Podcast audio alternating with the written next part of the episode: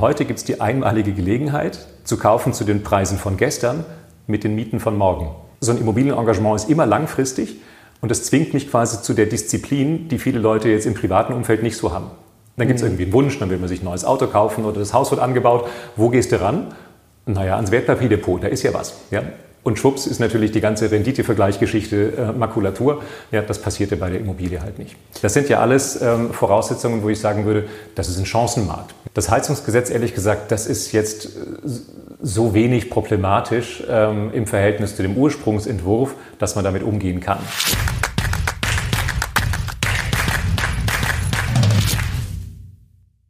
Servus Leute und herzlich willkommen in einem brandneuen Video auf meinem Kanal. Mein Name ist Mario Lochner und ich bin heute zurück mit einem sehr spannenden Gast. Er ist Immobilienunternehmer aus Berlin und Ehrenpräsident des Immobilienverbands Deutschland IVD. Herzlich willkommen, Jürgen Michael Schick. Danke, lieber Mario. Jürgen, sehr schön, dass du zu Gast bist und heute sprechen wir über Immobilien und heute hoffe ich, nachdem viele Experten kritisch sind, dass du ja vielleicht mal eine Lanze für Immobilien brichst und da den Zuschauern zu Hause auch ein bisschen Mut machst. Jetzt müssen wir aber erstmal mit weniger mutmachenden anfangen, nämlich momentan die Zahlen, wenn man das sieht, wenn man das liest, die Schlagzahlen. Der Markt soll ja stehen. Auch in attraktiven Märkten wie zum Beispiel Frankfurt wird angeblich ja immer weniger verkauft. Was ist da gerade los? Ist es momentan wirklich so schwer, Immobilien an den Mann zu bringen? Naja, es hängt davon ab, worüber wir reden. Also ich mhm. glaube, der Neubau, der hat es echt schwer und der Bauträgervertrieb, der steht still und bestimmt äh, machen gestiegene Zinsen und Baukostensteigerungen, also vielen Neubauprojekten auch den Gar aus. Also das mhm. gehört bestimmt zur Wahrheit mit dazu. Und wenn man jetzt also misst, wie viele Neubauwohnungen sind jetzt verkauft worden, das sind heute natürlich weniger als vor zwei Jahren. Aber das ist ja nur ein kleiner Teil vom Markt. Mhm. Und äh, ich würde mal sagen, da wo Schatten ist, da ist auch Licht.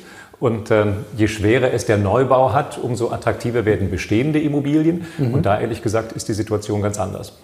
Da müssen wir auch drüber sprechen, über Risiken, denn da machen sich auch viele Sorgen. Heizungsgesetz und co-energetische Sanierung, da bin ich auch gespannt auf deine Meinung. Neubau macht das gar nicht so viel aus, aber es fehlen doch angeblich so viele Wohnungen auch, oder? Also da muss doch eigentlich viel passieren. Aber das ist eher aus deiner Sicht nicht so ausschlaggebend. Also ich glaube, jetzt in diesem ähm, Zeitfenster, das, das wir nun haben, mit mhm. ähm, viel Bewegung und der Immobilienmarkt ist ja in starker Bewegung, jetzt kommt es, glaube ich, wirklich darauf an, dass man auf der einen Seite Risiken erkennt, die ja im Markt da sind, auf der anderen Seite aber auch dann einen Blick auf die Potenziale, auf die Gelegenheiten, auf die Opportunities, auf die Chancen hat. Und ich glaube, jetzt kommt es wirklich auf Chancenintelligenz an. Mhm. Und ich sage mal so, wenn die Nachfrage stark steigt nach Immobilien und du steigst dir gerade ein mit dem Thema Neubau mhm. und der Neubau kommt bei weitem nicht hinterher. Ja, das mhm. ist ja nun ein besungenes Thema, jeder ja. weiß das. Ähm, und die Nachfrage aber steigt. Und wenn es nicht genügend Angebot gibt, dann gewinnt ja die vorhandene Wohnung, die vorhandene Immobilie unmittelbar an Attraktivität. Mhm. Ja, also nicht jedes Problem da draußen ist auch mein Problem und nicht jede Krise da draußen ist auch meine Krise. Und wenn ich jetzt kein Neubauprojektentwickler bin, ja, sondern vielleicht in eine bestehende Immobilie investieren will oder vielleicht auch eine vermietete Immobilie schon habe, ja, dann profitiere ich ganz unfreiwillig von der Krise des einen, nämlich vom mhm. Neubau, in dem Moment, wo ich äh, merke, Mensch, die Nachfrage nach meiner bestehenden Wohnung, die wird immer größer. Ist da jetzt schon eine große Nachfrage? Denn wenn man so die Schlagzeilen liest, hat man ja das Gefühl, das ist sicherlich auch mal verzerrt. Und es werden ja viele Schlagzeilen gemacht. Natürlich zieht dann das Negative oft. Da hat man das Gefühl, der Markt steht, es interessiert sich keiner mehr, die Leute wollen angeblich verkaufen, kriegen es nicht los. Wie ist denn da gerade die Realität wirklich, also für Immobilien, die gefragt sind? Ist da jetzt schon so der Punkt gekommen, wo die Leute sagen, ja, da muss man jetzt zuschlagen oder warten dann da doch viele ab? Also ich unterscheide mal. Also nehmen wir mal einen Bereich, den ja viele Anleger besonders ähm, spannend finden, den der Mehrfamilienhäuser. Also mhm. da, wo drei, vier, fünf oder mehr Wohnungen enthalten sind, weil man da ganz toll passives Einkommen erzielen kann, weil man nachher von Mieteinkünften profitiert, mhm. wann auch immer, parallel zum Beruf, am Ende vom Berufsleben. Ja, also da, wo man dann Mieteinkünfte erzielt. Das ist ein Markt, der ist stark zurückgekommen vom Preisgefüge. Für viele ist es ein Wiedereinstiegsmarkt. Mhm. Ähm, also da würde ich mal sagen, haben wir ein ganz anderes ähm, Momentum als im Markt der Selbstnutzer, wo es bestimmt so ist, dass viele auch Doppelverdiener heute gar nicht mehr so den Sprung in die eigenen vier Wände sich leisten können. Worüber reden wir da so 20, 30 Prozent? Bei den Mehrfamilienhäusern? Ja, ja da sind ähm, je nach Stadtlage und Stadt Teillage ähm, mhm. die Preise um 20, 25, 30 Prozent zurückgegangen. Mhm. In Hamburg ähm, eher in Richtung 40 Prozent, in mhm. Berlin zwischen 25 und 30 Prozent, also schon richtig spürbar. Und jetzt ist ja das Interessante, fällt dieses Preisgefüge weiter oder gibt es jetzt so eine Art Bodenbildung? Mhm. Und äh, wir haben ganz früh im, im Jahr 2023 festgestellt, Mensch, der Markt, der stabilisiert sich nach diesem starken Preisrückgang. Und äh, jetzt gibt es so eine Seitwärtsbewegung in diesem Markt für Mehrfamilienhäuser. Gilt für andere Assetklassen nicht, aber ich bleibe jetzt mal bei der bestehenden Wohnung, also nicht bei der Neubauimmobilie, sondern bei der bestehenden Mehrfamilienhausimmobilie. Da gibt es jetzt so eine Seitwärtsentwicklung. Preise stabilisieren sich auf dem Niveau der neuen Welt. Also nicht mehr mhm. alte Welt, die war 30 Prozent teurer, jetzt neue Welt. Und deswegen ist es für viele ein Wiedereinstiegsmarkt. Und wenn jetzt die Leute sagen, Mensch, der Markt, der funktioniert ja gar nicht, ich glaube, das ist nicht richtig.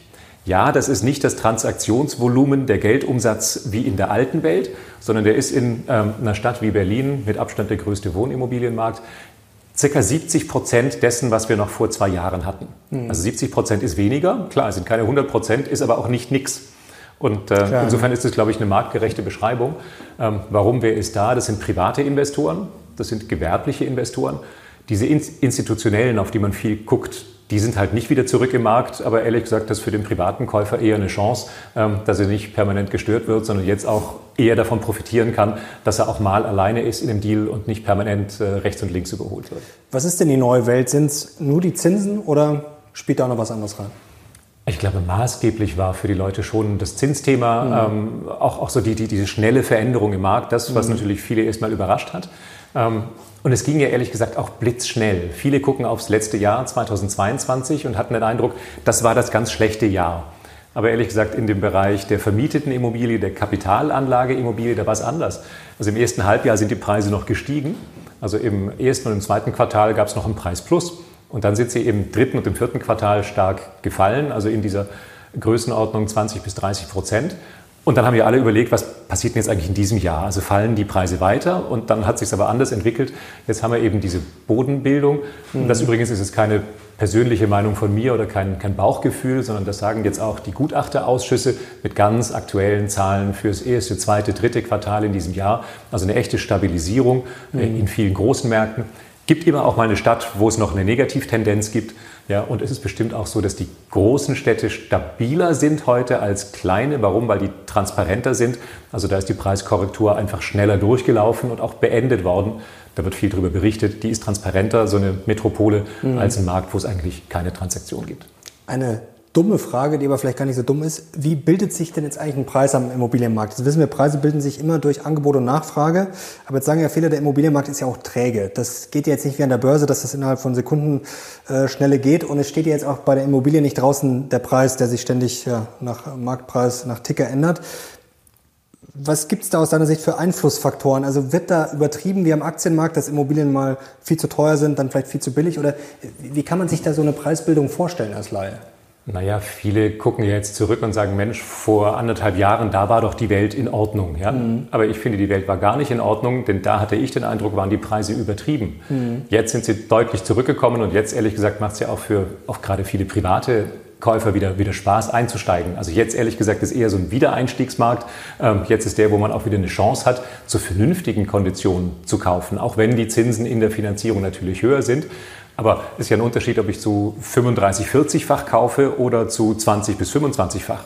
Also mhm. da würde ich mal sagen, ist die heutige Welt eher attraktiver als die in der alten Welt, auf die jetzt so viele zurückgucken. Ja? Aber will ich überteuerte Immobilien kaufen, die ich dann ja möglicherweise 10, 15, 20 Jahre habe, wahrscheinlich nicht so attraktiv. Dann lieber zu anderen Zinskonditionen, aber deutlich günstiger kaufen. Und nach egal welcher Zinsbindung kann ich ja auch auf eine neue Finanzierung umsteigen. Ist es so wie bei Aktien, dass die Leute eigentlich die Sache mal wollen, wenn sie teuer ist und wenn sie dann billiger wird, eigentlich nicht? Ist das psychologisch so ähnlich oder kann man das gar nicht vergleichen? Naja, viele hatten natürlich Sorge, dass die Preise immer weiter fallen. Und deswegen mhm. ist so diese Bodenbildung schon für viele eine wichtige Nachricht. Denn also don't grip in a falling knife. Man will ja nicht in so ein fallendes Messer greifen als Käufer. Aber jetzt, wenn sich das stabilisiert, merken eigentlich viele, dann die Preiskorrektur war nach sechs Monaten durch. Jetzt kann ich wieder auf diesem neuen Niveau einsteigen, muss eben mit diesen gestiegenen Zinskosten umgehen. Aber ich habe natürlich eine andere Situation. Also ich habe zum ersten Mal diese Wahrnehmung, die Mieten, da ist eher Rückenwind offensichtlich. Ja. Im Neubau mhm. kommt nichts hinterher. Die Nachfragesteigerung ist evident.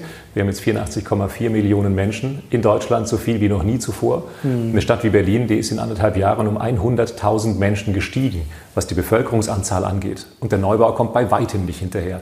Ja. Und da ist es ja offensichtlich, dass es eine, eine wirklich starke Chance ist, auf den Konditionen einzusteigen. Und das ehrlich gesagt, ich löse mal Kaufpreise von Zinsen, sondern vergleiche einfach nur mal ähm, Kaufpreise mit Nachfrage oder Kaufpreise mit Mieten. Und mhm. das ehrlich gesagt ist eine Sondersituation. Ich würde es mal sogar so zuspitzen und sagen, also jetzt kostet die Bestandsimmobilie die Hälfte vom Neubau. Und okay. das ist ein ziemlich seltenes Fenster. Ich habe das jetzt in meiner persönlichen Immobilienbiografie bisher ein einziges Mal erlebt und jetzt wieder. Ja, und äh, warum sage ich das? Kostet die Hälfte. Also deutschlandweit kostet so ein Mehrfamilienhaus 2400, 2500 Euro in einer vernünftigen Lage, mittlere Lage, jetzt nicht immer High Street oder nicht Kurfürstendamm Seitenstraße, sondern einfach in einer normalen Stadtteillage. München auch ausgenommen, da ist es immer teurer, mhm. aber bundesweiter Schnitt. Würde aber auch für Hamburg, für Berlin oder so gelten. Ja, der Neubau, der kostet aber überall 4.800, 5.000, 5.200 Euro pro Quadratmeter. Dann habe ich natürlich nicht so ein energetisch effizientes Gebäude wie den Neubau. Ja? Aber ich habe natürlich ein Haus, das kostet die Hälfte oder weniger mit allen Entwicklungsmöglichkeiten, die da ähm, enthalten sind. Und das ist halt für viele Anleger wirklich spannend. Würdest du sagen, Bestand ist es eine Riesenchance, eine Jahrhundertchance oder eine Chance, die vielleicht lange nicht wieder kommt? Es ist definitiv ein Chancenmarkt. Hm. Ja, ich glaube, jetzt ist es ganz entscheidend für Anleger auch diese Chancenintelligenz zu, zu nutzen ja, und einfach auch zu sehen, mit einem ganz klaren, mit einem unverstellten Blick ähm, die Risiken im Markt zu sehen, die gibt es ja, ja, aber eben auch die Chancen zu sehen. Und ähm, das ist ja immer irgendwie auch in der deutschen Kommunikation, auch wenn man so, so, immobilienwirtschaftliche Fachmedien so sieht, da wird ganz viel halt so mit dieser Moll-Unterlegung, also negativ konnotiert und äh, da verwechselt man halt manchmal äh, die, die Probleme des einen mit der eigenen Situation. Und ich glaube, dieser Markt, der hat natürlich Verlierer. Die gibt es zum Beispiel eben im Neubau mhm. oder die gibt es auch bei denjenigen, die ganz zum Schluss, am Ende von diesem Superzyklus, ganz zum Schluss gekauft haben. Ja, die haben jetzt einen Preisverlust. Aber ich würde es mal so formulieren, alle, die vor dem Jahr 2020 gekauft haben, alle gehören zu den Gewinnern. Ja, mhm. Weil sich da alle Immobilien ganz stark im Wert positiv entwickelt haben. Und übrigens, auch wenn die heute veräußern, sind das jetzt nicht Veräußere mit dem Rücken zur Wand, sondern die haben dann ehrlich gesagt so viel tolle Wertentwicklung, dass sich das echt gut lohnt. Und für die, die jetzt neu einsteigen in den Markt, ist es halt genau so. Preise sind deutlich zurückgekommen mit der Entwicklung ähm, der, der Nachfrage, wie beschrieben. Ich würde es mal so formulieren. Heute gibt es die einmalige Gelegenheit, zu kaufen zu den Preisen von gestern mit den Mieten von morgen. Hm. Und das sollte man nutzen. Jetzt wird der eine oder andere Zuschauer sagen, Mensch, der Jürgen ist Immobilienunternehmer, Immobilienverband. Der muss ja eigentlich positiv über Immobilien sprechen. Gäbe es einen Case, wo du sagst, hm, da würde ich meine Meinung ändern, da wäre ich vielleicht dann nicht mehr so bullisch für Immobilien? Naja, ich bin ja selbst investiert in Mehrfamilienhäuser in mhm. Berlin und in Nordrhein-Westfalen. Ähm, und insofern muss ich ja sehr genau gucken, wann macht es Sinn und wann macht es auch keinen Sinn. Ich habe zum Beispiel mein letztes Haus selbst gekauft im Jahr 2020 in Berlin, Ecke Kreuzköln, mhm. also da, wo Kreuzberg und Berlin-Neukölln ähm, sich treffen. Danach wurde mir der Markt irgendwie zu heiß.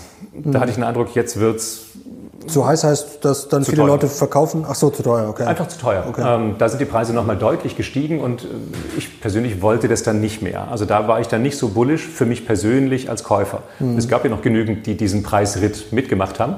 Ähm, ich persönlich hatte den Eindruck, da wird es mir jetzt zu teuer. Mhm. Ja. Ähm, habe mich dann zurückgehalten, anderthalb Jahre lang. Jetzt ist der Preis eben zurückgekommen. Und jetzt ehrlich gesagt schaue ich auch wieder. Also ich gucke jetzt wieder nach neuen Angeboten, weil ich es jetzt eben wieder für einen Käufermarkt erachte. Mhm. Und ich glaube, dieser Käufermarkt ist ein Chancenmarkt. Ähm, insofern, wenn du mich fragst, ähm, auf welcher Seite bin ich? Im Moment bin ich wieder auf der Käuferseite. Mhm. Ich habe aber in diesem Superzyklus, der nun 15 Jahre lang ehrlich gesagt von keinem vorhergesehen, muss man ja auch so sagen, von keinem vorhergesehen diese Immobilienpreise so nach oben getrieben hat, dass hier alle Bestände um 300, 400 Prozent sich nach oben entwickelt mhm. haben. Da habe ich auch ein paar Mal zu den Verkäufern gehört und habe eine Gewinnmitnahme realisiert. Ja, denn ehrlich gesagt, das wusste keiner vor 10 oder 15 Jahren, dass es einen solchen Preisauftrieb gab. Jetzt sagen ja manche, ähm, sie waren so besonders clevere Investoren, haben ein besonders gutes Haus in eine besonders super Lage gekauft und klopfen sich dann auf die eigene Schulter. Ich glaube, das stimmt nicht ganz. Also in der Flut, da heben sich eben alle Boote. Ja, und äh, wenn die Ebbe kommt, dann sinken natürlich auch alle Boote wieder wenn man rechtzeitig gekauft hat, hat man natürlich profitiert. Ich war auch mal auf der Verkäuferseite. Mhm. Das war fein so, aber jetzt bin ich eher auf der Käuferseite, ähm, weil es ehrlich gesagt jetzt ein richtiger Chancenmarkt ist. Worauf schaust du denn da? Also jetzt kennen wir natürlich die Mietrendite, dann können, kennen wir natürlich die Finanzierungskosten, jetzt mal mhm. so als Laie, wenn man da drauf guckt. Also du als Profi, wenn du dir jetzt eine Immobilie anschaust, du hast gerade gesagt, da ist dir der Markt zu heiß geworden, Preise sind jetzt günstiger, natürlich der Preis sicherlich das Erste, aber wie gehst du da vor? Wie kann man sich das vorstellen? Worauf schaut der Profi? Also ich habe ein Herz für die einfache mittlere Lage. Mhm. Und ich würde auch jedem Privatinvestor sagen, also da muss man, glaube ich, so das private Wohnumfeld und auch den privaten Wohnstandard deutlich unterscheiden von der mhm. Frage, was habe ich denn als Kapitalanlage Immobilie? Also die zu vermietende Immobilie, ähm, die, glaube ich, kann so einen einfachen mittleren Standard gut vertragen. Das muss nicht so der persönliche Wohnstandard sein oder so dieser Irrtum. Im Notfall müsste ich ja da auch selber einziehen können. Das, glaube ich, ist mhm. schon mal der erste Fehler. Ich glaube, es macht viel Sinn, dass man sich in seinem persönlichen Umfeld ähm, bewegt. Auf der anderen Seite, wenn man jetzt in einem echten Abwanderungsstandort ist, ähm, dann da vielleicht nicht mehr investieren. Also vermietete Immobilie immer da, wo es Demografie sicher ist, offensichtlich. Ja? Ähm, da würde ich mal sagen, das gilt für alle großen Städte in Deutschland, gilt für die Oberzentren, gilt für alle Unistädte, weil wir einfach eine positive Demografie in den nächsten Jahren durch Zuwanderung in den großen Städten haben. Mhm. Nicht über alles. Ja? Ähm, es gibt eben auch Abwanderungsregionen, da bitte nicht kaufen, aber da, wo wir eine signifikante... Was wäre da so ein Beispiel? Also man denkt jetzt wahrscheinlich an kleine Städte, vielleicht bei dem, wo die, wo die, Demografie negativ ist? Ja, wo, wo würdest du jetzt sagen, um Gottes Willen? Das ist nicht nur kaufen? Ostdeutschland. Das machen ja, ähm, also Nordhessen, ja, mhm. Teile von Niedersachsen, ähm, Saarland, Rheinland-Pfalz, Schwäbische so Alb, Nordbayern. Also das ist nicht nur neue Bundesländer, wo man sich überlegen muss, ist denn da die Nachfrage in 20, 30 Jahren noch genauso mhm. wie heute? Also das würde ich mir sehr genau angucken. Wenn ich vor Ort bin, wenn ich da einen tollen Deal finde, wenn ich da gute Konditionen finde, ich kenne mich da aus und ich mhm. weiß auch, das ist der Standort in meiner Kleinstadt, der wird immer nachgefragt sein dann stört das auch nicht, dann kenne ich mich ja aus. Ja, aber wenn ich jetzt merke, Mensch, da gehen jetzt schon so langsam die Lichter aus ähm, und immer mehr Ladenlokale stehen da leer, dann geht man vielleicht halt auch besser in die größere Kreisstadt nebenan. Ähm, also da würde ich natürlich drauf achten. Ja, ansonsten ist Kapitalanlage in den größeren Städten, glaube ich, eine sichere Bank. Sichere Bank, jetzt ist die Frage, und die werfen jetzt zu Recht viele Kritiker auf, und die stelle ich mir auch, ich bekomme jetzt US-Staatsanleihen, da sind wir jetzt bei 4, 5, also teilweise auch schon drüber. Selbst bei Bundesanleihen gibt es wieder was. Also es gibt teilweise sogar auf Tagesgeldkonten schon 4 Prozent. Lohnt sich denn da der Act Immobilie? Denn das ist ja wirklich ein großer Aufwand. Da muss ich ja recherchieren. Das ist ja wie ein Investment. Dann kann ich auch Probleme mit dem Mieter haben und so weiter und so fort. Über ein paar Risiken müssen wir gleich noch sprechen. Also da müsste ich doch nicht nur einen Schnaps oben drauf kriegen, da müsste ich doch 7, 8, 9, 10 Prozent haben, oder? dass sich das lohnt, dieses Risiko einzugehen. Weil sonst packe ich es einfach aufs Tagesgeldkonto. Ja, aber lass uns aufpassen, wer, wer zahlt denn da was? Also wenn ich jetzt eine, so, so einen Aktienfonds oder so habe, ja, mhm. oder ich zahle meinen ETF ein oder erwarte bei, bei einer Aktie irgendeine Rendite oder eine Anleihe, mhm. ähm, die zahle ich ja selbst. Mhm. Ja. Bei den Miethäusern, die ich habe, war es bisher so, dass die sich selbst getragen haben. Mhm. Die haben sich aus den Mieteinkünften getragen. Mhm. Ja, ich habe die ja nicht zu 100 Prozent mit Eigenkapital bezahlt, sondern ich habe die ja finanziert und äh, die Schuldenlast wurde immer weniger. Ich habe getilgt. Und mhm. beim annuitätischen Darlehen wuchs das Haus immer mehr zu mir und immer weiter weg von der Bank. Ja? Und äh, wer hat die Mieten bezahlt? Ja, nicht ich, sondern die, die da zufrieden waren, weil sie da eine schöne, gute Wohnung gefunden haben zu einem marktüblichen Mietzins. Mhm. Ja? Das ist jetzt der große Unterschied. Es wird immer verglichen, sozusagen Rendite auf der einen Seite und Rendite auf der anderen Seite. Aber die Immobilie trägt sich ja selbst durch die Mietzahlung eines Dritten, nämlich des Mieters, der happy mhm. ist, dass er da eine tolle Wohnung findet. Und ich unterstelle immer, dass wir das mit allen Regeln der Kunst, auch mit dem sozialen Mietrecht, ob es mir gefällt oder nicht, dass wir uns daran halten. Also das ist, glaube ich, der Hauptunterschied, wenn ich die beiden Assetklassen vergleiche. Mhm. Erster Unterschied, zweiter Unterschied, ich mache es ja nicht mit 100% Eigenkapital, sondern mit 10, 20, 30, 40 Prozent, je nachdem. Ähm, und der Rest ist Fremdkapital. Je nachdem, jetzt, worauf kommt das an? Sag also, ich gleich. Okay. Und wenn ich jetzt meine Rendite aufs eingesetzte Eigenkapital beziehe, dann ist die ja immer um ein Vielfaches höher, selbst wenn man heute nicht mehr so leveragen kann wie in der Vergangenheit. Aber dann bin ich ja bei der Eigenkapitalrendite immer höher, die deutlich höher als 4, 5, 6 Prozent ist. Also die Leute vergleichen so gerne so eine Mietrendite, Bruttorendite, Nettorendite. Aber das viel Entscheidendere ist ja, was ist denn die Verzinsung auf das eingesetzte Eigenkapital? Ja? Und das ist dann auch immer nur der Ist-Vergleich. Jetzt merken wir ja mit einer Wertänderungsrendite, Preise können mal fallen, sehen wir jetzt, mhm. ist passiert. Die können aber auch wieder steigen. Und die Mietentgelte, die kennen grundsätzlich auch beide Richtungen. Aber ich glaube nicht, dass Mieten in Deutschland jetzt absehbar sinken, sondern die werden wahrscheinlich eher eine andere Entwicklung nehmen. Auch wenn man das jetzt äh, nicht, nicht überestimieren sollte. Aber da ist eher, ähm, glaube ich, ein positiver Rückenwind vorhanden. Und dann wächst die Immobilie halt Stück für Stück in mein mhm. Portemonnaie. Ich glaube, im Asset-Vergleich ähm, sticht die Immobilie sehr viel aus.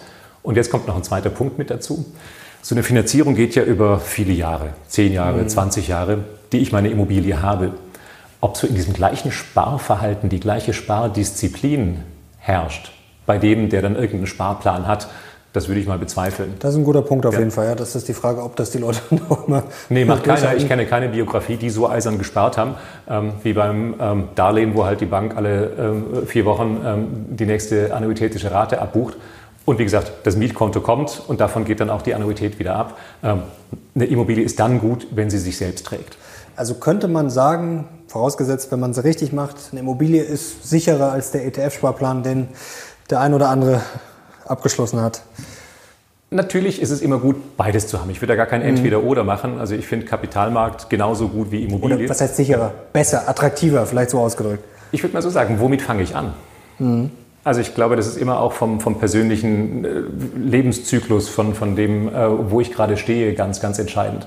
Also jetzt so eine Immobilienbiografie würde ich ja nicht mit der selbstgenutzten Immobilie anfangen, sondern ich würde ja mit der vermieteten Immobilie anfangen. Dann hat man vielleicht zuerst mal eine Eigentumswohnung, vielleicht dann zwei oder drei, vielleicht kommt ein kleines Mehrfamilienhaus mit dazu. Und mit der positiven Immobilienbiografie kriege ich nachher bei der Bank auch mein Einfamilienhaus, wenn vielleicht die Familie kommt, ähm, extrem gut finanziert. Wenn man dann nebenher was im ähm, Aktienmarkt macht, ähm, Wertpapierdepot äh, aufbaut, dann ist das ja super. Ja? Mhm. Also wie heißt das schön im Winter, wer streut, rutscht nicht aus. Ja, ich finde es ja schon gut, wenn man mehrere Sachen gleichzeitig hat. Ich sehe aber ehrlich gesagt die allermeisten sehr großen Vermögen, die stark allokiert sind in Immobilien, einfach weil mhm. das so eine hohe Kontinuität hat. Und so ein Immobilienengagement ist immer langfristig und das zwingt mich quasi zu der Disziplin, die viele Leute jetzt im privaten Umfeld nicht so haben. Dann gibt es mhm. irgendwie einen Wunsch, dann will man sich ein neues Auto kaufen oder das Haus wird angebaut. Wo gehst du ran? Naja, ans Wertpapierdepot, da ist ja was. Ja? Und schwupps ist natürlich die ganze Renditevergleichsgeschichte äh, Makulatur. Ja, das passierte bei der Immobilie halt nicht. Das ist tatsächlich ein guter Punkt. Das müsste man glatt mal untersuchen, wie viele ETF-Sparpläne wie lange durchgezogen werden. Das wäre mal eine ganz interessante, muss ich mal nachgucken, ob ich da so Zahlen finde, sonst wäre das mal eine sehr interessante Untersuchung auf jeden Fall. Äh, Leverage, das ist ja was, was viele immer loben, was natürlich auch seinen Sinn hat was auch Gefahren hat, oder?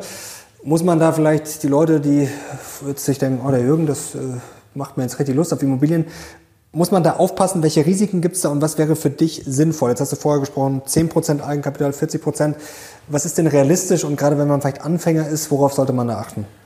Ich glaube, der größte Fehler ist, nichts zu machen. Mhm. Ich glaube, das ist der größte Fehler von, von allen. Ja. Also nicht zu investieren, meinst du? Genau. Ja. Jetzt einfach mal wieder nichts zu machen, wieder aus dem Fenster zu gucken und sagen, die Welt ist so schlecht und die Zinsen sind so hoch und vielleicht gefällt mir die Politik nicht oder der EZB-Kurs nicht oder im Winter ist es kälter als im Sommer. Also es gibt ja immer viele Gründe, warum es heute gerade nicht funktioniert. Aber ich kenne gar keinen erfolgreichen Investor, ich kenne aber auch keinen erfolgreichen Unternehmer, der am Anfang erstmal nichts gemacht hat. Also du kannst ja durch nichts tun nicht erfolgreich werden. Also du, du musst zunächst mal tätig mhm. werden. Mit einer abgewogenen Positionierung. Du musst schon deine Hausaufgaben auch machen, musst wissen, was du tust. Das unterstelle ich. Ne? Also jetzt nicht Blindflug in den Markt, sondern du musst ausreichend informiert sein. Wenn, wenn man das dann tut, ähm, und dann ist ja die Frage, wie viel Eigenkapital setze ich ein, dann ist das, was viele ja so ein bisschen ärgert, nämlich dass die Banken durchaus restriktiv sind mit ihrer Kreditvergabepraxis, aber auch so eine Art, na, ich nenne das mal Verbraucherschutz. Also die Idee, dass ich mit äh, wenig Ahnung und 0 Euro ein ganzes Haus finanzieren kann. Das ging in Deutschland eh noch nicht und das ist auch gut so. Ja, und deswegen ist es ja schon sinnvoll, dass man mit ausreichend Eigenkapital dann auch in die Immobilie reingehen muss. Das ehrlich gesagt ist auch entscheidend dafür, dass es eben eine erfolgreiche Investition wird und nicht eine, wo man nachher ins Zittern kommt. Also, was ist denn realistisch jetzt für Max Mustermann zu Hause? Also wenn ich jetzt einmal anfangen will, was brauche ich da? Brauche ich da eine gewisse Sicherheit? Brauche ich da wie viel Eigenkapital? Also in Prozent? Hängt ja immer extrem von deiner persönlichen Bonität ab. Mhm. Ähm, also wie sieht auch dein, dein sonstiges ähm, Vermögensverhältnis aus? Wie sieht dein Einkommen aus? Ähm, ich würde mal sagen, früher hat man immer gesagt 10 bis 20 Prozent Eigenkapital. Mhm. Dann ist es auf der richtigen Seite. Ich, also viele Banken wollen ja heute noch eine deutliche Schippe mehr. Also zwischen 20 und 30 Prozent ist, glaube ich, realistisch. Jetzt gibt es vielleicht den einen oder anderen Zuschauer, der sagt, na, meine Bank will aber schon 50 Prozent. Hängt natürlich davon ab, wie viel Cashflow diese Mietimmobilie dann tatsächlich auch bringt. Das ist wirklich entscheidend. Aber das vorausgesetzt ist das, glaube ich, eine, eine, gute Größenordnung. Dann muss ich wissen, was ich dauerhaft in diese Immobilie investieren muss. Wir sprechen bestimmt noch über energetische Vorhaben. Mhm. Ja, die muss ich ja auch in der Liquiditätsplanung irgendwie mitdenken. Ähm, aber das vorausgeschickt, dann ist eigentlich trotzdem die Frage, Eigenkapital schonend umzugehen, schon das Maß der Dinge. Also mhm. so viel Eigenkapital wie nötig ja, und so viel Eigenkapital wie möglich. Also beides muss irgendwie funktionieren. Und Eigenkapital schonend umzugehen, lieber noch ein bisschen Eigenkapital auf der sicheren Seite für sich persönlich zu haben, ist natürlich sinnvoll, kann man mit der Bank gut besprechen. Vielleicht hat man ja auch ein Wertpapierdepot, das man zum Beispiel als Sicherheit zur Verfügung stellen kann, macht ja auch Sinn. Wie hat sich denn die Lage jetzt durch die Zinsen verändert? Denn es ist ja viel, viel teurer geworden. Also eine Finanzierung, lohnt sich das jetzt noch oder muss ich mir das dann wieder extra irgendwo hinten reinholen? Wie funktioniert das jetzt? Weil das ist ja ganz was anderes. Vor ein paar Jahren habe ich es noch für ein Prozent bekommen. Jetzt muss ich ja deutlich äh, mehr berappen. Ja, das muss also ja ein Unterschied sein. Die Zeit ist definitiv vorbei, ja, wo man dann auch mit 0,x Zinsen ähm, investieren konnte. Das ist vorbei und deswegen sind die Preise ja auch so stark zurückgekommen, um minus 20 bis minus 30 Prozent. Mhm. Ähm, das hat ja diesen Zinsanstieg ein ganzes Stück weit kompensiert. Manche sagen, reicht noch nicht äh, im Renditevergleich, aber ehrlich gesagt, weiter sinken halt in diesem Mehrfamilienhausmarkt zumindest die Preise aber auch nicht. Ja. Damit muss ich jetzt umgehen führt im heutigen Markt dazu, dass die eher etwas eigenkapitalstärkeren Käufer heute da sind. Mhm. Also das ist bestimmt auch für jeden, der jetzt sagt, ist das was für mich, schon die entscheidende Frage. Aber selbst wenn ich jetzt nicht so ein ganz großes Eigenkapitalpolster habe, ähm, manchmal gibt es auch so Families, wo Mama und Papa oder Oma noch so einen auszahlungsreifen Bausparvertrag haben, den die nie genutzt haben. Der liegt da einfach rum. Ja? Dann halt sagen, gib ihn mir doch, davon kann man sich dann ein kleines äh, Paket von, mehr, äh, von, von Eigen, äh, Eigentumswohnungen kaufen oder für ein kleines Mehrfamilienhaus ist das dann gut. Ja? Oder man hat, ähm, wenn man schon ein bisschen älter ist, ähm, eine Lebensversicherung, die vielleicht ähm, mit dem Rückkaufwert äh, beleihbar ist. Oder man hat äh, andere Eigenkapitalpolster. Also wenn man das mitdenkt, ist das, glaube ich, interessant. Und dann ist ja immer die Frage, mache ich jetzt eine langfristige Finanzierung oder mache ich es kurzläufig, mache ich es variabel? Ja, das ist so ein bisschen die persönliche Glaskugel, in die man gucken muss. Ja, mhm. jetzt haben wir so eine inverse Zinsstruktur. Und wir stellen ja fest, dass äh, 10 und 15 Jahre Zinsniveau niedriger sind und billiger sind als 5 Jahre. Jetzt muss ich natürlich sehr, mhm. sehr, genau wissen, was mache ich denn eigentlich mit meiner Immobilie? Also für den Profi ist, glaube ich, so eine variable Geschichte, auch so ein Zinssicherungsinstrument vielleicht mhm. interessant. Für den normalen privaten Anleger ist, glaube ich, eine, eine, langfristige Zinssicherung optimal. Wenn man das 15, 20 Jahre machen kann, ja, ich kann ja nach 10 Jahren aussteigen und neu vereinbaren, ist das, glaube ich, eine, eine gute Geschichte. Ob ich da jetzt variabel finanzieren würde und hoffe, dass in ein, zwei Jahren die Zinsen niedriger sind, Klammer auf, was ich glaube, Klammer zu, ähm, das ist dann ähm, in die persönliche Zinsprognose ähm, gelegt. Aber ich glaube, die meisten machen ein ganz normales annuitätisches Darlehen. Droht da nicht eine Gefahr? Da waren ja auch viele davor. Jetzt spulen wir mal ein bisschen zurück, so 2014, mhm. haben wir gerade schon darüber gesprochen. Mhm. Wir mal ein Prozent. Da ging es ja relativ günstig. Jetzt rechnen wir mal zehn Jahre vor, so ungefähr von 2014, 2015, 2024, 2025. Sind wir nah dran. Wenn ich dann umschulden muss, wenn ich das dann jetzt zu höheren Zinsen machen muss, da waren ja auch viele dann vor Zwangsverkäufen und so weiter und so fort. Kann das nicht schiefgehen? Kann da nicht richtig Druck auf den Markt kommen? Also diejenigen, die 2014, 2015 gekauft haben. Die haben einen solchen Wertzuwachs, dass mhm. selbst wenn sie heute verkaufen würden, mit also deutlichen Zugewinnen veräußern würden. Also da haben sich die Immobilien äh, verdoppelt und verdreifacht im Wert. Mhm. Also das mal vorausgeschickt. Jetzt wird man ja sagen, na ja, aber die Annuität, die muss ich mir erst mehr leisten können. Das ist bei der selbstgenutzten Immobilie eher ein Thema als bei der vermieteten Immobilie. Mhm. Denn bei der vermieteten Immobilie sind auch die Erträge gestiegen. Ja? Und es gibt keine Immobilie, wenn man sie halbwegs ordentlich bewirtschaftet hat, die heute nicht andere, nämlich höhere Erträge hat als 2014. Ja, also da muss man schon alles falsch gemacht haben, äh, wenn das ein anderes Verhältnis wäre. Ja? Das heißt, die sind heute ertragsstärker und sind im Wert doppelt bis dreifach so viel wert wie damals, wo ich sie gekauft habe. Dann sind sie ein Stück weit getilgt. Ja, ich habe den Buchwert ähm, runtergebracht. Also alles spricht dafür, dass das natürlich heute ein ganz anderer Vermögensgegenstand ist. Also diese Objekte werden nicht notleidend. Und die Mieten ja. sind auch und die sind ja gestiegen. Ja. So, also das heißt, der Cashflow ist natürlich ein anderer. Ähm, für den Eigenheimer, der jetzt sagt, mhm. bisher hatte ich, was ich, eine Annuität von 1000 Euro, jetzt kostet es mich plötzlich 2500 Euro. Für den ist es mhm. anderes. Ähm, aber wir reden ja über die vermietete Immobilie und nicht über die Selbstnutzerimmobilie, die ist halt ein Konsumgut. Ja? Also ich glaube, dass aber da kann es Probleme geben, um das. Äh Klar, und es kann auch bei denen Probleme geben, die jetzt 2021 oder ähm, ganz kurz vor dem Marktwechsel ähm, noch, noch sozusagen zu den teuersten Konditionen im Peak gekauft haben. Ja? Und ich will da auch mal sagen, wer, wer vielleicht zu den Verlierern gehört. Also Scheidung, Arbeitsplatzverlust, Trennung, äh, diese Dinge. Und wenn du dann ganz kurz vor der Marktkorrektur gekauft hast, nämlich zu den teuersten Konditionen, die Deutschland bisher jemals gesehen hat, ja, die wird es geben. Und die sind aber prozentual natürlich ganz, ganz knapp. Und die Mehrheit, die hat ja ihre Immobilie eher langfristig, zehn Jahre plus. Ja, und die werden da sauber rauskommen und die werden auch die nächste Zinsanschlussrunde ähm, reibungslos überstehen. Also da ist so dieser Crash, ähm, der mhm. ist natürlich schlagzeileneffektiv, ja, aber der geht meines Erachtens völlig am Thema vorbei. Nichtsdestotrotz, es gibt Gewinner und es gibt Verlierer. Und zu den Verlierern gehören die, die halt zu spät, nämlich zu teuer gekauft haben. Und wenn dann die Wechselfälle des Lebens dazukommen, also wie halt ähm, Todscheidung, Arbeitsplatzverlust, ja, also das wird so sein, die werden zu kämpfen haben. Ja. Oder halt die Projektentwickler, ähm, die zu teuer ihre Grundstücke gekauft haben, ähm, ganz zum Schluss und jetzt mhm. merken, die Rechnung geht nicht mehr auf. Jetzt waren ja auch viele, ja, du hast gerade schon angesprochen, vor einem Crash oder zumindest vor weiter fallenden Preisen, das würde ja schon mal reichen.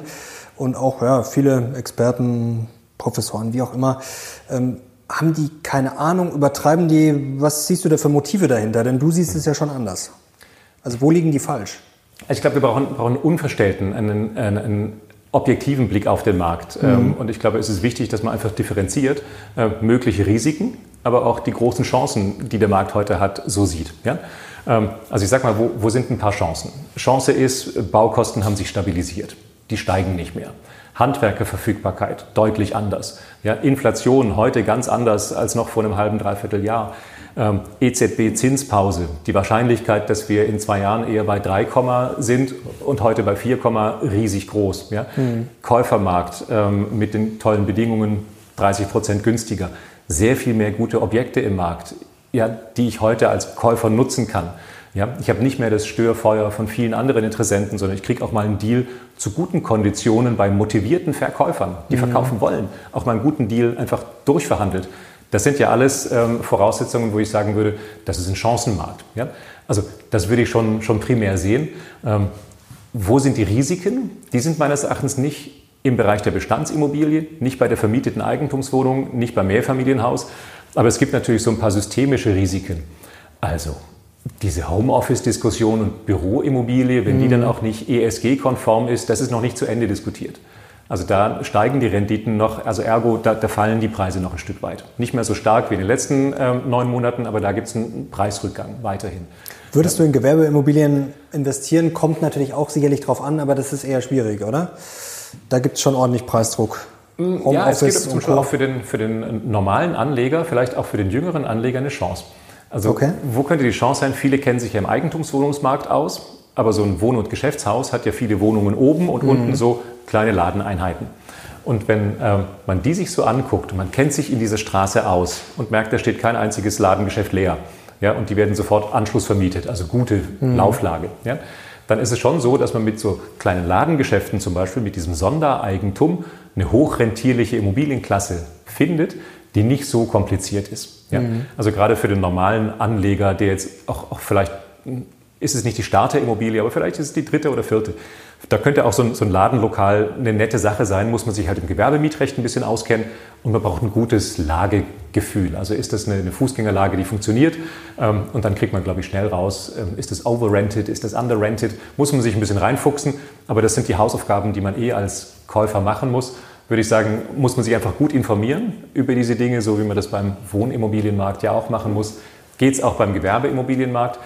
Insgesamt würde ich Handel aber eher als kritisch sehen, mhm. weil es natürlich auch so, so unser verändertes Kaufverhalten widerspiegelt. Also ich bestelle mir klar, halt ganz viel ja. online ja, und permanent klingelt hier die Tür, weil irgendeiner ein Päckchen bringt.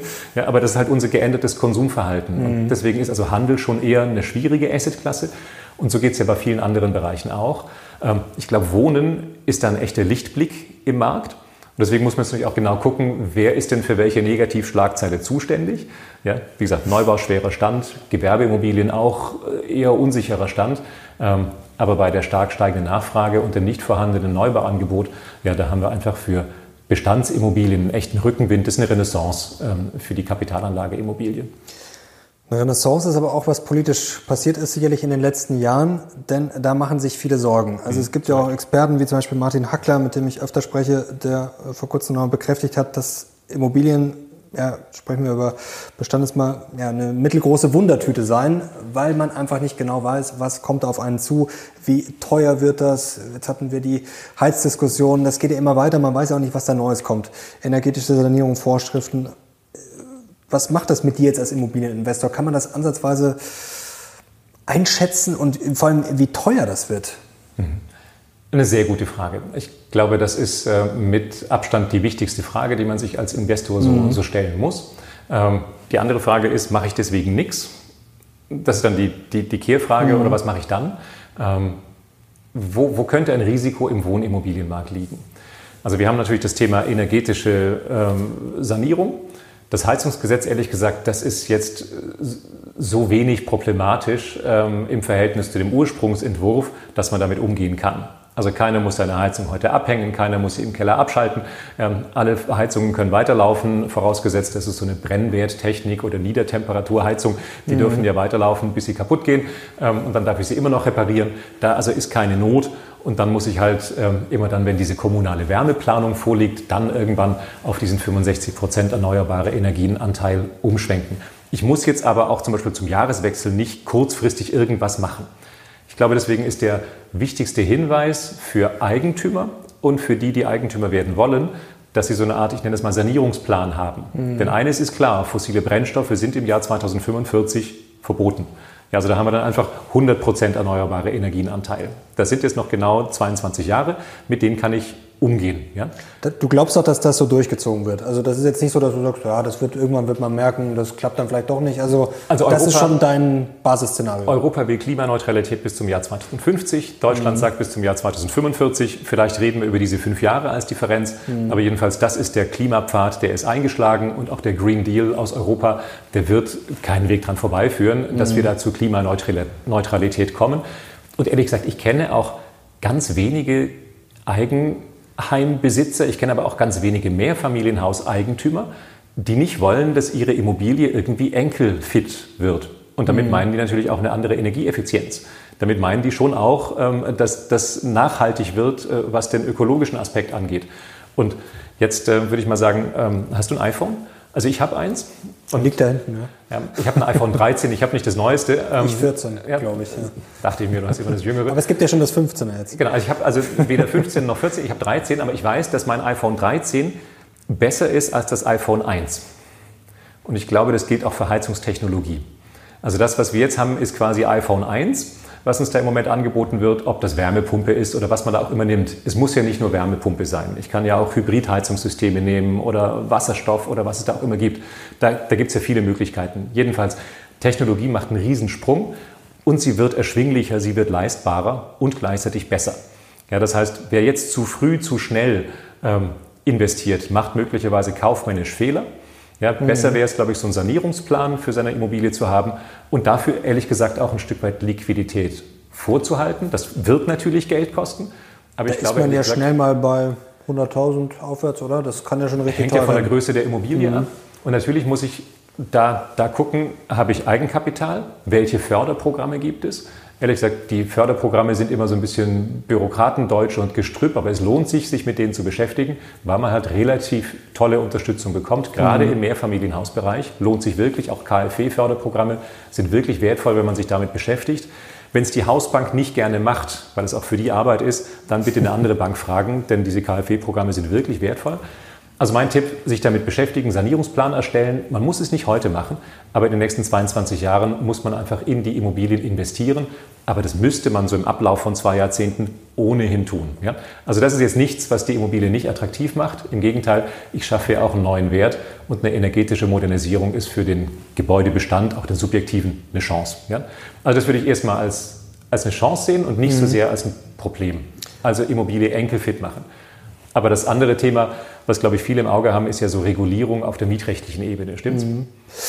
Ja, das ist die Frage. Also generell, wenn man das mal so ein bisschen weiterspinnt, jetzt kann sich natürlich auch wieder in die andere Richtung entwickeln, man weiß es ja nicht. Aber wenn man sich die Diskussion anschaut, Enteignungen von großen Wohnungsgesellschaften. Also wird ja zumindest politisch diskutiert, auch schon länger natürlich. Ist jetzt auch kein Phänomen der letzten Tage.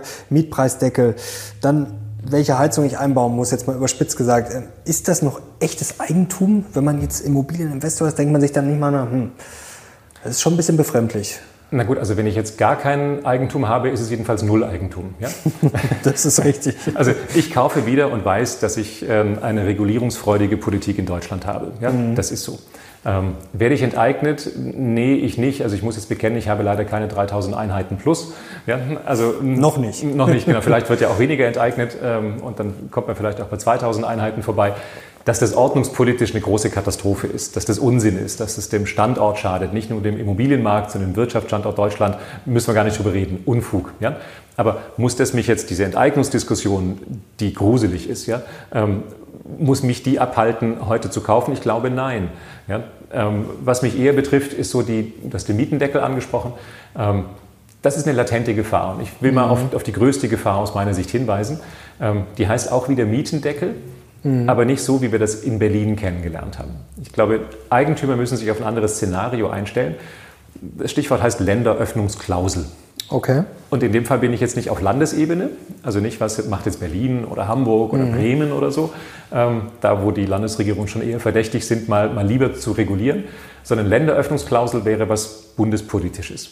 Nichts mehr in dieser Legislaturperiode, aber irgendeine künftige Bundesregierung könnte ja sagen, der Druck da draußen im Mietenmarkt, der wird so groß, wir müssen jetzt was tun. Mhm. Der Neubau, der kommt einfach nicht hinterher, der Markt hat versagt, heißt es dann. Mhm. Ja, vielleicht stimmen die Rahmenbedingungen nicht, könnte man ja auch fragen, aber also das, das Lied, das dann politisch instru äh, instrumentalisiert wird, heißt ein anderes, dann heißt es, der Markt kam nicht hinterher. Mhm. Also diese 400.000 Wohnungen werden nimmer mehr gebaut, das kennen wir jetzt alles.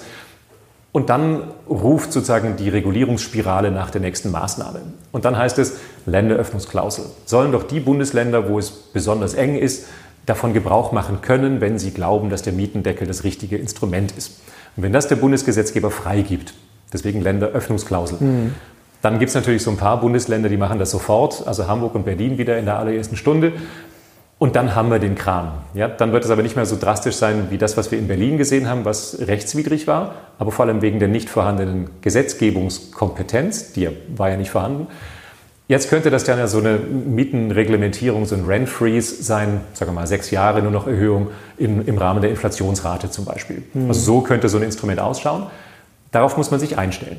Was heißt das für mich als Anleger? Erstens, ich weiß, dass Politik so denken kann. Ja?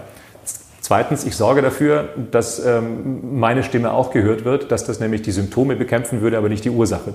Also ist ja jedem empfohlen, sich auch in so eine politische Diskussion einzubringen. Mhm. Ähm, das kann man als Verbandspräsident, der ich nun lange Jahre war, vielleicht besser machen als als normaler, aber man kann auch als Bürger diskutieren. Also Meinung haben wir ja alle. Und dann ist aber die dritte Frage, was habe ich denn für ein Geschäftsmodell? Und wenn mein Geschäftsmodell nur funktioniert, wenn die Mieten immer stark steigen, dann wäre ich davon betroffen. Wenn ich ein Geschäftsmodell habe, das heißt, ich entwickle meine Immobilie weiter, die hat einen soliden Cashflow, die ist langfristig finanziert, ja, dann ehrlich gesagt ist mir mal eine Marktphase, wo die Mieten weniger stark steigen, ist das kein Genickbruch. Ja. Das Mieten absenken, wofür ja auch ähm, manche sozusagen Angst hatten, das dürfte verfassungswidrig sein, aber das muss man dann auch wieder jahrelang ähm, in Karlsruhe klagen. Das mag dann so sein, aber ich glaube, das würde Politik kein zweites Mal machen. Also was heißt das für mich als Investor? Ich muss es sehen. Ich muss mich darauf einstellen. Und ein Geschäftsmodell, das nur auf stark steigende Mieten setzt, das wäre davon betroffen. Bei der nachhaltigen Bewirtschaftung wäre es ärgerlich, aber ist kein Genickbruch. Ja. Kein Genickbruch, aber ein Risiko, was man auf jeden Fall auf dem Schirm haben sollte. Welche Rolle spielen denn Abschreibungen? Vielleicht mal ein realistisches Bild, denn da wird ja oft auch sehr gerne im Internet von Leuten rumgehauen nach dem Motto, oh ja, hier kauf eine Immobilie und dann sparst du so und so viel Steuern, dann bist du quasi reich. Was ist denn da die Wahrheit? Also viele sagen ja Abschreibungen, früher ging das besser, mittlerweile nicht mehr ganz so gut. Jetzt soll ja die degressive AFA, die wurde ja quasi angehoben, also da ist mehr drin, aber das ist jetzt auch kein Gamechanger. Wahrscheinlich, was ist denn bei Abschreibungen für dich sozusagen die Wahrheit? Mhm. Also für mich ist die, die ganz normale ähm, AFA, die lineare AFA, das, das wichtige Thema. Ehrlich mhm. gesagt ist es ja ganz schön, wenn man merkt, dass die Steuerbelastung gar nicht so hoch ist, weil ja ähm, dann anteilig, also der Wert der baulichen Anlage abgeschrieben werden kann. Man mhm. merkt es ja immer, wenn man dann seine Anlage V und V in der Steuererklärung macht und plötzlich feststellt, ähm, äh, da muss ich ein bisschen weniger Steuer zahlen als gedacht. Also ich freue mich drüber. Deswegen ist ja immer so eine realistische Aufteilung zwischen Grund und Boden und dem Wert der baulichen Anlagen so relevant.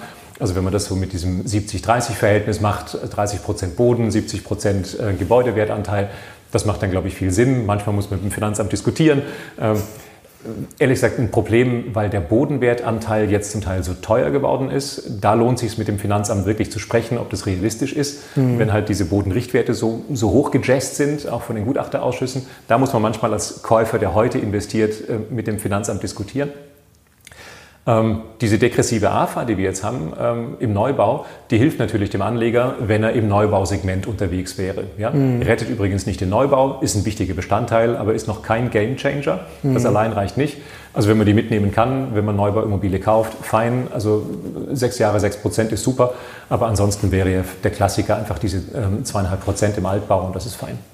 Aber Abschreibung, so wie das manchmal verkauft wird, ist jetzt kein, Immobilie ist jetzt kein Steuersparmodell für dich, dass man äh, sagen. Äh, nee, das habe ich sogar in den Sonder-AFA-Zeiten so nicht gesehen. Mhm. Ähm, also ich glaube, das Einzige, was, was zählt, ist, ähm, tragen die Mieten meine Immobilie. Mhm. Und äh, wenn dann noch ein Steuervorteil dazukommt, wie auch so eine Denkmal-AFA, mhm. ja, dann ist es nice to have, aber ich würde auf gar keinen Fall mit dem Steuervorteil mein Immobilieninvestment begründen. Also wenn es additiv dazukommt, ist es mhm. super, ja, aber die Immobilie muss ich selber tragen. Und wenn dann noch ein Steuervorteil mit dazukommt, dann ist es richtig. Jürgen, das war sehr spannend. Heute kommen wir vielleicht langsam zum Fazit. Wenn du jetzt ja, nochmal bei Null starten würdest, vielleicht nochmal zusammengefasst deine wichtigsten Tipps oder was du den Zuschauern gerne mitgeben würdest. Also ich würde würd Brain Food äh, zu mir nehmen. Ich würde mich fit machen, ähm, was den Immobilienmarkt angeht. Ähm, ich würde aber auch nicht allzu lange zögern. Mhm. Es gibt ja auch die, die immer alles wissen und die kennen jede Stimme und haben alles analysiert, aber sie kommen nicht ins Tun. Ja, also dann muss man auch, auch irgendwann ins Handeln kommen und äh, ich glaube, der wichtige Punkt ist, gerade wenn die Zinsen höher sind und die Tilgung länger dauert, rechtzeitig einsteigen. Also wirklich auch frühzeitig einsteigen und nicht warten. Ich sehe so viele Profis, auch Profis aus meiner Branche, mhm. die, die sind echte Immobilienexperten. Und wenn man sie fragt, was habt ihr gekauft? Ja, nichts. Wir haben einen passenden Zeitpunkt verpasst. Und dann sind die Mitte 30, Mitte 40, Mitte 50 und dann erzählen, erzählen die mir, die haben einen richtigen Zeitpunkt verpasst. Ja, das waren halt die Zögerer, ja, die, die immer wussten, dass jetzt nicht der richtige Zeitpunkt ist. Ich glaube, gerade in dem Zeitfenster, wo wir sprechen, ist es anders. The time is now, ja, weil die Preise so stark zurückgekommen sind. Wir haben keine einzige Wohnung, die leer steht. Ja. Wir haben äh, einen Druck auf diesem Wohnungsmarkt. Wohnungsknappheit nimmt zu. Das ist ein Rückenwind für die bestehende Immobilie. Und wenn ich sie jetzt also kaufen kann zu den Preisen von gestern mit den Mieten von morgen, dann würde ich mal sagen, ist das ein echter Chancenmarkt. Also ein Satz, der ist nicht von mir, sondern der ist von äh, Peter Ustinov, aber der bringt es, glaube ich, gut auf den Punkt. Jetzt sind die guten alten Zeiten nach denen wir uns in zehn Jahren zurücksehnen. Jürgen, da will ich nichts mehr hinzufügen. Herzlichen Dank dir. Ja, danke dir. Hat großen Spaß gemacht und Leute, ich hoffe euch auch. Und wenn es euch gefallen hat, gerne Daumen hoch. Und wenn ihr Jürgen Michael Schick wieder sehen wollt, dann auch gerne Daumen hoch und schreibt es mal in die Kommentare. Jürgen, herzlichen Dank dir. Danke Vielen euch fürs Zuschauen und natürlich Kanal abonnieren, um solche Gäste nicht mehr zu verpassen. Wir sind jetzt raus. Bis zum nächsten Mal. Ciao. Ciao.